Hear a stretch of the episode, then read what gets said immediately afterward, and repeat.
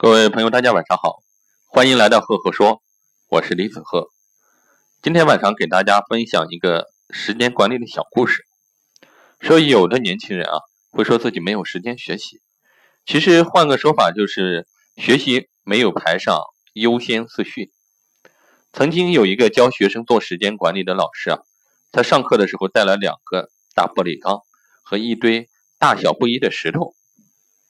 他在所有的学生面前做了一个实验，在其中一个玻璃缸中，先把小石沙倒进去，最后大石头就放不下了；而另外一个玻璃缸中啊，先放大石头，其他小石和沙却可以慢慢渗入。